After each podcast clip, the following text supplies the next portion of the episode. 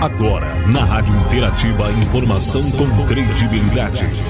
Notícias que são destaque no Brasil e no mundo. Jornal Destaque News. A informação mais perto de você. No ar, Jornal Destaque News. A notícia em destaque. No ar, a edição do Jornal Destaque News, a notícia em destaque, edição de sexta-feira, 7 de janeiro de 2022. Estação verão, fase da lua nova, com mudança para a lua crescente no domingo, dia 9. Informações do Dia Jornal Destaque News, as principais informações para você. A informação com credibilidade no Jornal Destaque News. Nossas primeiras informações de hoje, nós temos informação local. Reportagem especial. Reportagem especial. Reportagem especial na nossa edição do jornal de hoje. Nós temos agora a entrevista com a coordenadora de região, coordenadora do IBGE, falando sobre a prorrogação né, das inscrições para aí o, a pesquisa né, do IBGE que será realizada, o censo de 2022. Acompanhe. Hoje nós estamos recebendo aqui em Machadinho a Cláudia da Luz, ela que é coordenadora diária do IBGE. Acredito que há muitas pessoas já acompanharam que está programado para esse ano um censo né, demográfico em todo o país, né, em todo o Brasil, e não poderia ser diferente aqui no município de Machadinho, na região, enfim, né? E estão em busca das pessoas para realização deste censo, né? Então, a, quem vai explicar para nós é a Cláudia sobre essa questão. Cláudia, seja muito bem-vinda aqui à nossa reportagem. Explica para nós um pouquinho, e, inicialmente, sobre essa intenção de, do IBGE realizar esse censo em todo o Brasil e também, posteriormente, a gente vai falar aí da questão das pessoas para trabalhar nesse censo. Tudo bem, Cláudia? Tudo bem, Silmar. Tudo bem, ouvintes da Rádio Interativa. É uma satisfação estar conversando com vocês e falando um pouquinho né, sobre o trabalho do IBGE, principalmente sobre o censo demográfico, né, que é uma pesquisa que está muito esperada. Ela já vem sido adiada já há alguns anos, né? A gente tem uma, uma legislação que nos obriga a fazer essa pesquisa de 10 em 10 anos, mas aí por conta de questões orçamentárias e principalmente em função da pandemia, a gente precisou estar atrasando esse censo, né? E agora, então, a gente tem a confirmação que esse censo vai sair agora em 2022. Então, a gente está com os processos seletivos, né, aberto. Mas antes de entrar no, nesse viés dos processos, eu acho que é bem importante assim, já antecipando um pouquinho da importância do trabalho do, desse censo demográfico. É muito importante não só né, para os municípios em primeira mão, né, porque é quem mais ocupa os dados é o próprio município, mas principalmente é, é o momento que a gente para para retratar o Brasil. Então seria para a gente ver uh, o perfil da população, como que está vivendo, quantos somos, né? Principalmente a maneira, né? A questão é a única pesquisa sócio demográfica e econômica que vai passar em todas as casas, né, todos os domicílios do Brasil, dos mais de 5 mil municípios né, do Brasil todo. Então, assim, a gente está com inscrições abertas, então houve essa prorrogação devido à falta de inscrições. A gente já teve um processo seletivo cancelado devido a isso, e agora, então, que eh, se retornou o trabalho de censo, a gente teve uma inscrição que cerrou agora dia 29 de dezembro e acabou sendo prorrogada até 21 de janeiro, para a gente conseguir estar tá buscando essas pessoas para estarem trabalhando, né, principalmente na função de recenseador, que é o nosso foco principal. Então vamos lá, Cláudia, explica para nós aí quais são as vagas sendo oferecidas, lembrando que é uma inscrição para um concurso, né, que será realizado em, em uma cidade próxima aí, né? Já temos a data, acredito, né, do concurso, mas as pessoas que estão nos ouvindo nesse, nesse momento têm interesse em trabalhar para o censo demográfico aqui para o ano de 2022. Quanto tempo mais ou menos as pessoas vão trabalhar e qual será a função deles? Então, assim, para o município especificamente aqui de Machadinho, a gente tem sete vagas. Uma vaga para a gente municipal, a gente censitário municipal, que é um contrato mensal, ele é, são mensalistas, né, com o valor de R$ 2.100 mais o vale alimentação. Já para o recenseador, temos seis vagas, eles já recebem por produção, mas dentro do site do IBGE tem um simulador de rendimento que o pessoal pode estar tá indo lá simulando mais ou menos colocando a cidade que ele deseja trabalhar, no caso aqui seria Machadinho, e quantas horas ele se dedicaria a esse trabalho. Por edital, se prevê 25 horas. Caso a pessoa trabalhe mais, né, ela vai ter um rendimento maior. Com certeza é uma oportunidade, né, de uma renda ou até mesmo de uma renda extra para alguém que já esteja empregado e esteja em busca, né, de uma renda extra nesse momento. As provas, como né, a gente tinha falado, vão ser em abril. Dia 10 de abril vai ser as provas, elas vão ser aqui no município mesmo, isso facilita bastante, ninguém vai precisar se deslocar, então as provas são no município. A prova de recenseador é na parte da tarde do dia 10 e a de agente censitário é na parte da manhã, então não impede que a pessoa se inscreva nos dois cargos, né? Caso não passe num, já que é uma vaga só, tem a possibilidade de estar trabalhando como recenseador. Então tá bom. E, e até o momento está muito concorrida essa questão aqui para Machadinho, Cláudia? Assim, pela última prévia que eu acompanhei, foi na data de ontem, a gente tinha cerca de quatro inscritos para agente censitário, esse que é uma vaga, e tinha apenas sete recenseadores, então vai ser um processo seletivo fácil, né? Tem os conteúdos todos no edital e a parte de específica do IBGE está disponível gratuitamente no site do IBGE ou até mesmo se entrar em contato com o posto né, do IBGE em São José do Ouro ou em Lagoa Vermelha, a gente tem esse material em mídia digital para estar tá repassando para quem tiver interesse. Então, muito bem. Nada, como você acabou de comentar, para a pessoa trabalhar no, no censo, nada impede dela estar trabalhando em um outro trabalho, nem que seja meio turno, enfim, esteja trabalhando, tenha, tenha algum tempo livre que possa fazer, desempenhar esse processo. Pode sim. O único impedimento, mesmo assim, legal que existe, né, por ser um processo seletivo, ser público, né, de um órgão federal, é ele não pode estar recebendo pelos cofres públicos. Então, ele não pode ter vínculo com o Estado, com a prefeitura ou com né, o governo federal. Mas, assim, a pessoa trabalha, é contratado pela CLT, pode estar trabalhando, né, trabalha as 40 horas, quer trabalhar todas as noites, o final de semana, né, está dentro da carga horária, pode estar se inscrevendo também e está, né, recebendo uma grana extra aí nesse, nesse período, né? E é bem importante, assim, frisar que o censo é uma, é uma pesquisa que, que vai subsidiar a próxima década. Então, os próximos 10 anos, todos os dados para políticas públicas e privadas, elas vão ser baseadas nesse censo que a gente vai estar tá realizando agora a partir de julho, agosto, né? Muito bem. Cláudia, pessoal que tiver qualquer dúvida, acredito que é o site do IBGE. O site do IBGE ou pode entrar em contato na agência do IBGE, o telefone é 54 3358 1359. Tá certo. Muito obrigado. Nós conversamos aqui com a Cláudia da Luz, coordenadora diária do IBGE. Ela esteve aqui em Machadinho para movimentar, para tentar divulgar ainda mais essa questão, principalmente a prorrogação deste concurso aí que vai estar acontecendo para a recenseadora aqui no município de Machadinho. Muito obrigado, Cláudia. Tudo de bom? Muito obrigada. Fico à disposição. Deixo a agência também à disposição da população que precise de alguma coisa, estamos à disposição. Obrigada, Silmar. Com informações de Machadinho, o repórter Silmar Luiz. Informações do dia para você, nossos destaques de hoje no nosso estado, agora trazendo mais notícias sobre educação, inscrições e transferências né, da rede estadual de ensino vão até o dia 14. Então, lembrando você.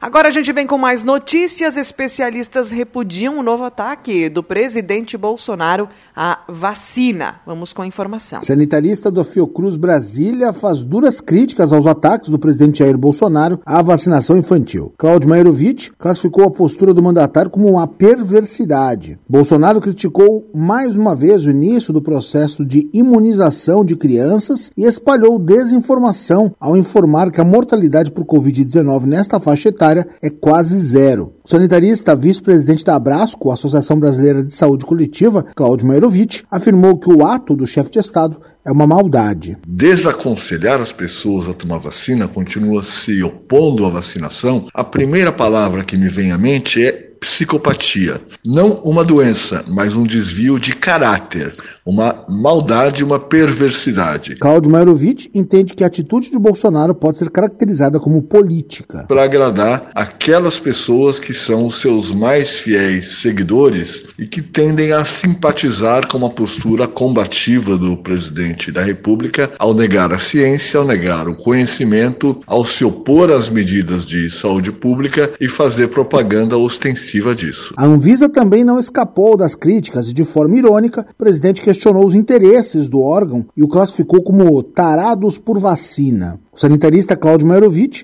entende que Jair Bolsonaro deve explicar tais declarações. Ele tem a obrigação de explicitar o que ele está dizendo. Um presidente da República, diferentemente de qualquer pessoa da população, não pode fazer ilações, fazer insinuações sem dizer claramente o que pretende. Me parece que o que ele busca é a redução da credibilidade de uma importante agência do Estado brasileiro. Isso também deveria ser tratado como uma atitude a ser investigada. O ex-ministro da Educação, Renato Tinini Ribeiro, entende que o presidente da República vai contra todo o conhecimento adquirido pela ciência ao longo dos anos. Desde que os ingleses souberam que na Turquia se vacinavam as pessoas contra a varíola, os ingleses depois começaram, com Jenner, a fazer também uma vacinação que culminou em 1970 no desaparecimento da varíola, a única doença que sumiu da face da Terra. Então, é espantoso que um presidente da República se coloque contra algo que salvou tantas vidas, que está salvando tantas vidas. Para Renato Janine Ribeiro, é fundamental que os pais levem seus filhos para vacinar. Agência Rádio Web, produção e reportagem, Norberto Notário. Informação para você agora, notícias, número de casos de Covid cresce três vezes em uma semana no Brasil. Informação então para você. O volume de infecções pelo coronavírus no Brasil triplicou em uma semana. Na quinta-feira da semana passada, foram 13 mil casos confirmados. Já nesta quinta, o montante das últimas 24 horas passou de 35 mil registros. A média móvel é a mais alta desde outubro do ano passado. O volume total de infecções desde o começo da pandemia se aproxima de 22 milhões e 400 mil. As informações são do painel CONAS, o Conselho Nacional de Secretários de Saúde. O número de mortes nesta quinta foi de 128, mas a média é de 94, a menor desde abril de 2020. O total de vítimas é de 619.640 mil. Os países que mais informaram óbitos no dia foram Estados Unidos, Rússia e Polônia. Os números mais altos de casos da doença partiram de Estados Unidos, França e Itália. Agência Rádio Web, com informações de Brasília, Bruno Moreira. Informações agora para você, né? O Brasil registra aí, conforme dados, né, o número de positivos da Covid triplicou, né, em testes de farmácias. Sobre a variante Omicron, o Brasil registra a primeira morte provocada, então, por essa nova variante. O Brasil registrou a primeira morte causada pela variante Ômicron do coronavírus. O óbito ocorreu em Aparecida de Goiânia, em Goiás, e foi confirmada pela Secretaria de Saúde do local. Segundo a pasta, a vítima era um homem de 68 anos. Ele estava internado e era portador de doença pulmonar obstrutiva crônica e hipertensão arterial. O idoso já havia tomado duas doses de vacina contra a Covid-19 e também a dose de reforço. O homem teve contato com uma pessoa que havia testado positivo para a doença e cuja infecção pela variante já havia sido confirmada. O secretário de Saúde de Aparecida, Alessandro Magalhães, lamentou o ocorrido e reforçou a necessidade de vacinação, acompanhada do uso da máscara, da correta higienização das mãos e do distanciamento social quando possível. Agência Rádio Web com informações de Goiás, Janaína Oliveira. As informações agora para você. O Exército determinou que militares eh, se vacinem e também usem máscaras. Informação para você: Bolsonaro volta a atacar vacinação infantil contra a Covid. O presidente Jair Bolsonaro voltou a criticar nesta quinta-feira servidores da Anvisa que liberaram a vacinação contra a Covid-19 para crianças entre 5 e 11 anos. O presidente foi além e disse desconhecer a ocorrência de mortes de crianças infectadas pela Covid-19. No entanto, o painel Coronavírus do Ministério da Saúde aponta que até o final do ano passado, 558 crianças entre 5 e 11 anos morreram pela doença no Brasil, o que torna a Covid-19 como uma das principais causas de morte nesta faixa etária. Foram 297 mortes comunicadas em 2020 e 261 reportadas em 2021. Mesmo assim, o presidente critica a vacinação deste grupo. A Anvisa, lamentavelmente, aprovou a vacina para crianças entre 5 e 11 anos de idade. Eu pergunto, você tem conhecimento de uma criança de 5 a 11 anos que tenha morrido de Covid? Eu não tenho. Qual é o interesse da Anvisa por trás disso aí? Qual é o interesse daquelas pessoas taradas por vacina? A infectologista doutora Luana Araújo reagiu às declarações do presidente. Nas redes sociais, Luana Araújo divulgou um vídeo, divulgou um vídeo reafirmando a segurança da vacinação para esta faixa etária. Grupos ligados ao presidente da República apontam risco de miocardite para serem contrários à vacinação deste grupo. No entanto, segundo a médica, os dados científicos apontam que o maior risco para as crianças é elas não serem vacinadas. Então, a cada 100 mil, a gente espera que 4 a 7 tenham um quadro super leve de miocardite. Se eu resolver não vacinar essas 100 mil crianças, o que, que vai acontecer com elas? Bom, elas não vão ter proteção nenhuma contra a Covid-19, o que significa que elas vão estar completamente vulneráveis. Então, a cada 100 mil que eu não vacine, 5.500 terão um resultado positivo de exame para a Covid-19 num período de três meses. Dentre essas 5.500 que terão a doença, 500 precisarão de hospitalização e podem desenvolver quadro super grave e podem ir a óbito. Apesar das diversas críticas e polêmicas envolvendo o tema, o governo federal acabou comprando as vacinas pediátricas da Pfizer e já deve iniciar a vacinação na próxima quinzena. Agência Rádio Web de Brasília, Yuri Hudson. Informações para você, destaques de hoje. Mais uma informação agora com a agência Rádio Web. Uma notícia é que a atual vacina da gripe oferece proteção contra a variante H3N2. Importante notícia. O Instituto Butantan, responsável pela produção da vacina contra o vírus causador da gripe influenza, informou que as vacinas usadas pelo SUS são eficazes contra a variante H3N2. O imunizante oferece proteção cruzada, ou seja, mesmo que a variante em circulação não esteja na fórmula, uma cepa semelhante do vírus é usada na produção da vacina, o que oferece proteção. O Butantan prepara uma atualização da vacina contra a gripe eficaz contra a variante H3N2, que deve ser entregue ao governo federal entre março e abril. A nova cepa da influenza provocou um aumento de casos de gripe em vários estados do Brasil nas últimas semanas. São Paulo, Rio de Janeiro, Rondônia, Rio Grande do Norte, Goiás e Pará enfrentam um cenário de surto da doença. Agência Rádio Web com informações de São Paulo, Igor Pereira.